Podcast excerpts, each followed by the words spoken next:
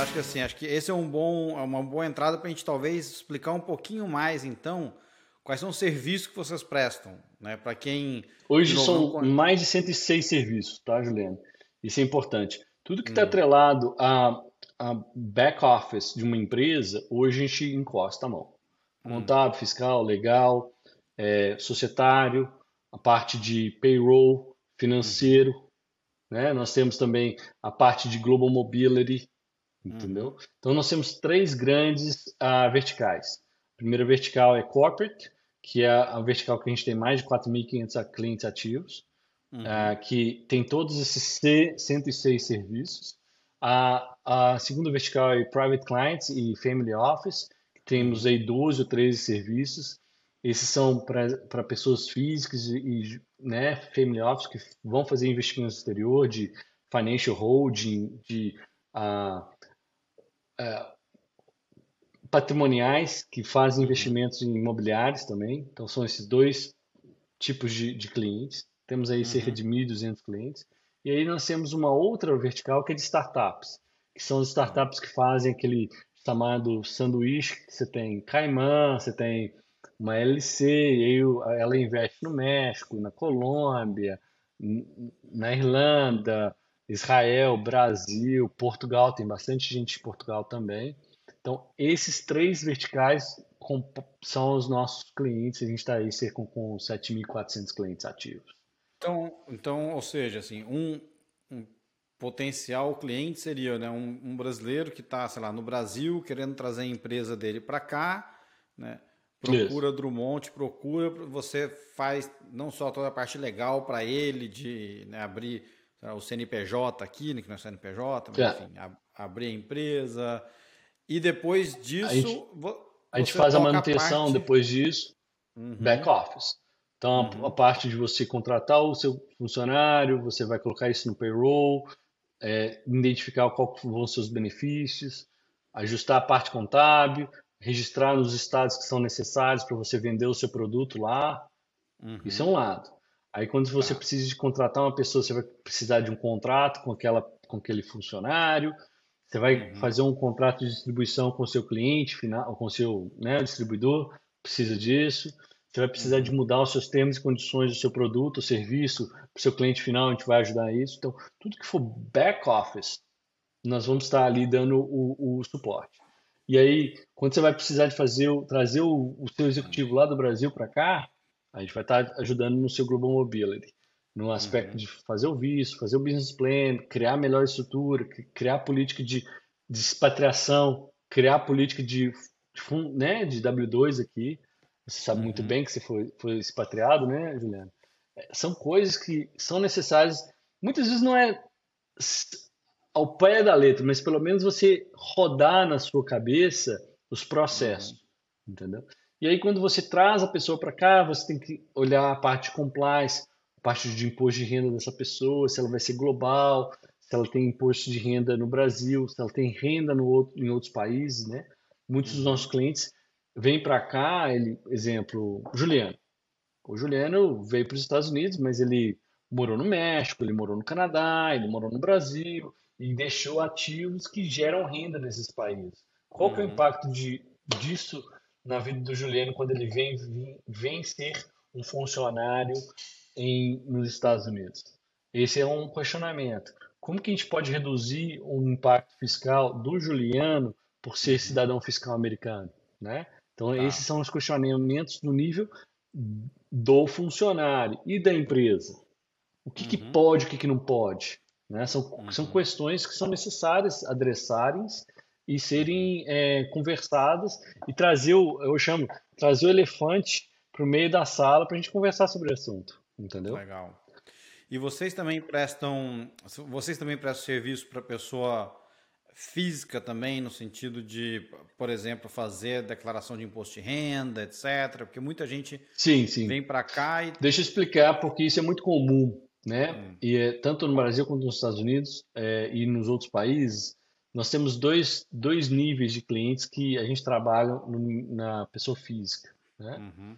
Ah, o primeiro nível são os empreendedores, né? então o empreendedor vem para cá, aí ele faz o imposto de renda da pessoa, pessoa jurídica, E aqui nos Estados Unidos a gente tem essa estrutura que a empresa não paga imposto, né? Eles chamam de pass-through. Quem paga imposto são os sócios.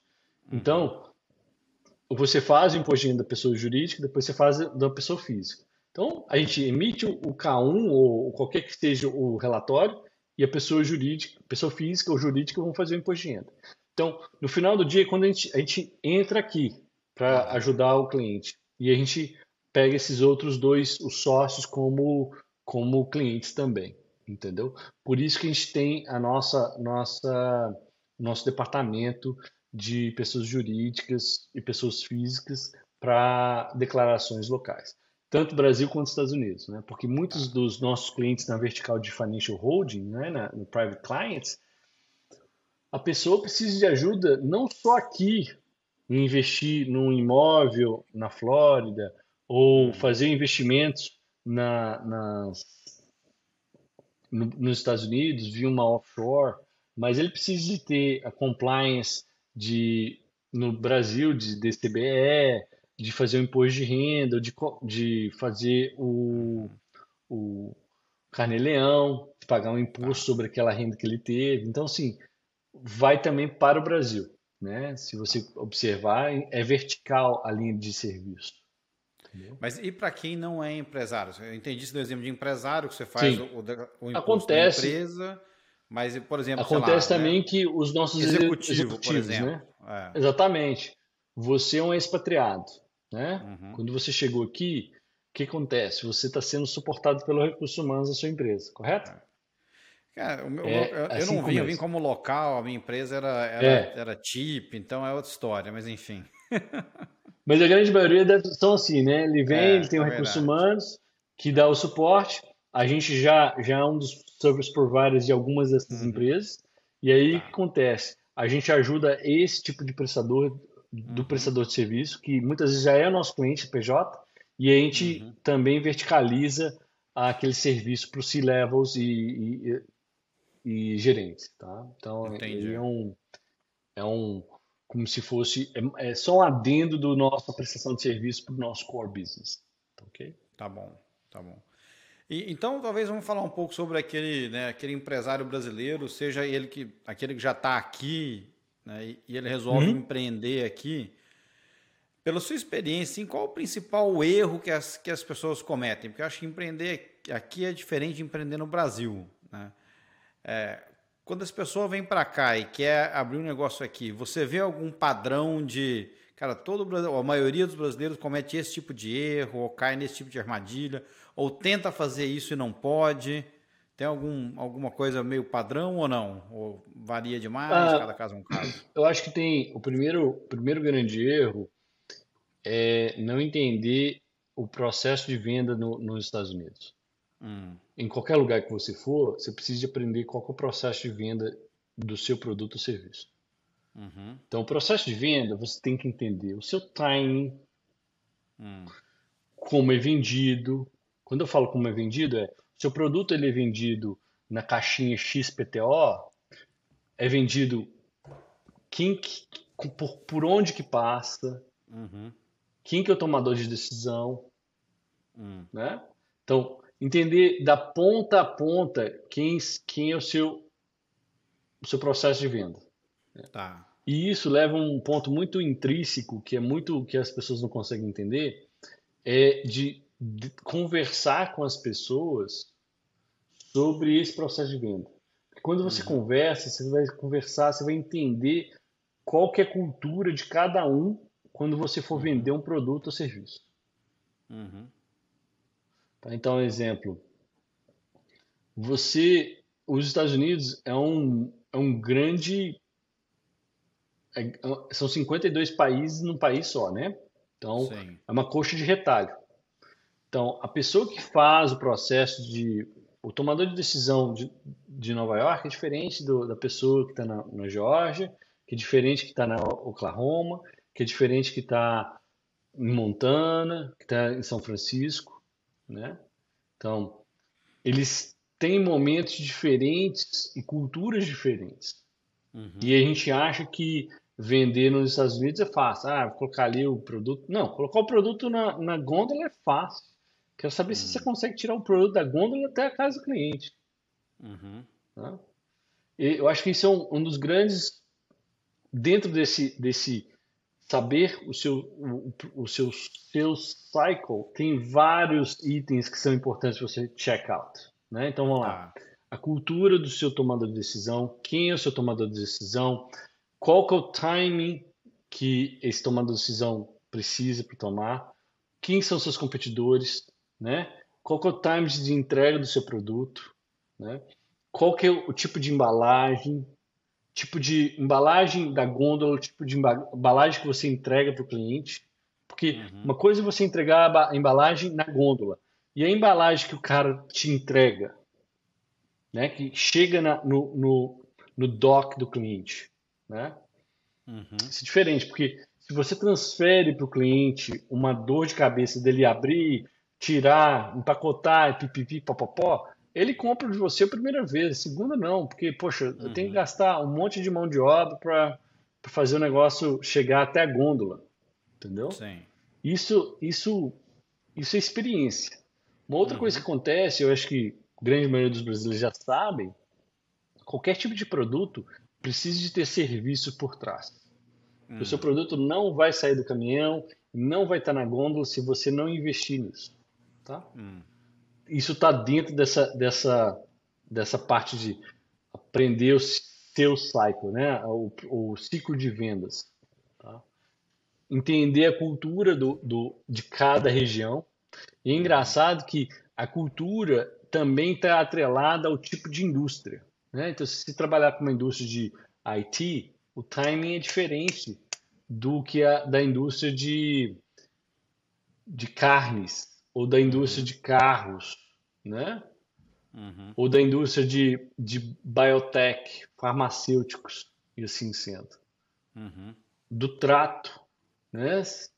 Então são coisas que você precisa de aprender e só vai aprender isso conversando, perguntando, entendendo como que funciona essa tomada de decisão.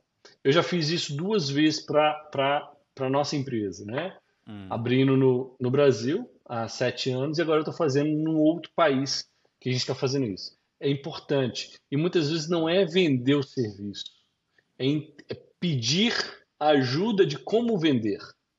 Uhum. Então, eu não vou lá para vender para o, o cliente, assim, oh, eu quero vender esse telefone. Não, não, eu quero saber o seguinte, você poderia me ajudar a como vender esse, esse, esse telefone? Hum. E as pessoas abrem, né? Eles, elas se abrem e falam, não, ó, você vai precisar de fazer isso, isso, criar comparação do seu produto com o seu cliente de, que está lá, seu produto que está tá na gôndola, qual que é, qual que é o comparativo, com que, qual que é o diferencial?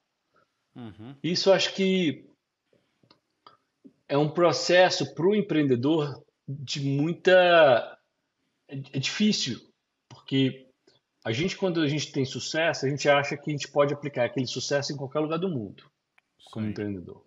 E é um erro. Hum. Então, no momento que você tem que fazer uma, uma, uma, um questionamento, fazer uma autocrítica de que provavelmente o produto que você tem, o serviço que você tem hoje, ele não é aplicável para aquele local, uhum. existe um conflito aí com muitas vezes com o ego. E eu acho uhum. que esse é o segundo ponto. Tá. tá. E aí você tem que tirar esse ego, porque no final do dia, pessoal, as empresas que estão aqui, que dão sucesso, elas podem ser bilionárias. Nós temos mais de 40 empresas brasileiras, são empresas abertas, públicas, né? na, na, no, no, na Bolsa de São Paulo. Todas elas trabalham com mentalidade de startups aqui. Uhum. Por quê? porque elas têm um budget pequeno e cabeça aberta para absorver o máximo e ajustar o máximo possível. As pessoas que chegam aqui com a intenção que o que funciona no Brasil vai funcionar aqui, esquece. Esquece. Uhum. Não é. Ou seja, você, você tem pra... um mercado que você consegue resolver, que é o mercado uhum. brasileiro. Né? Hoje a gente deve ter cerca. Se falam de 2 milhões e meio, 4 milhões de pessoas que são brasileiros que estão nos Estados Unidos. Cara, uhum. beleza. Ah, você quer expandir? Vamos pegar os latinos americanos. São 30 milhões. Beleza, de consumidores. Uhum. Agora, se você quer pegar mesmo o, o boi pelo chifre, igual o pessoal fala na minha terra, uhum. são 30, 330 milhões de, de consumidores, 40% do mercado mundial está num país. Entendeu? Aquilo ali te dá uma habilidade de você vender qualquer tipo de produto. Agora, você só pode vender se você tiver um produto fitted para o que você faz. Aconteceu comigo quando eu abri no Brasil. Uhum. Acontece eu, eu hoje que... quando a gente está expandindo para um outro país, entendeu? É, eu acho que esse é um, é, é, um erro que vários brasileiros cometem, né? Eles pegam alguma coisa, algum produto, enfim, alguma coisa que talvez é, é bem reconhecido no Brasil e, e, e, acha que assim, ah, porque, né, porque brasileiro gosta, vai, vai vir para cá e vai, e vai conseguir replicar esse, esse sucesso, né? É, ah. E, e aí, sei lá, brigadeiro, pensar um exemplo aqui, brigadeiro, né? A maioria dos brasileiros ama brigadeiro. Então todo mundo acha que assim, ah, vou abrir uma loja de brigadeiro e vai, e vai estourar, né? É, e aí não estoura por uma série de motivos, que o americano acha muito doce, ou enfim, não né, tem um gosto diferente, etc. Uhum. E você tocou num ponto que é fundamental. Acho que assim, quando o brasileiro reconhece isso, ele consegue virar a chave. E aí eu lembro do episódio que eu gravei com a Júnia Rocha. Não sei se você conhece a história dela ou não, mas a Júnia é fundadora da Brasibites, que é, que é uma fábrica de, que é de pão de queijo, né? Ela faz pão uhum. de queijo. E aí, no, no, podcast com ela, essa foi a sacada, porque ela não posicionou o pão de queijo para brasileiro, né? Ela não fez. Uhum. Ela não precisa vender para o brasileiro, que o brasileiro já conhece o produto. Então, ela ah. posicionou o pão de queijo como um, snack gluten free, né? Porque americano está nessa tendência agora de gluten free, não sei o que e tal.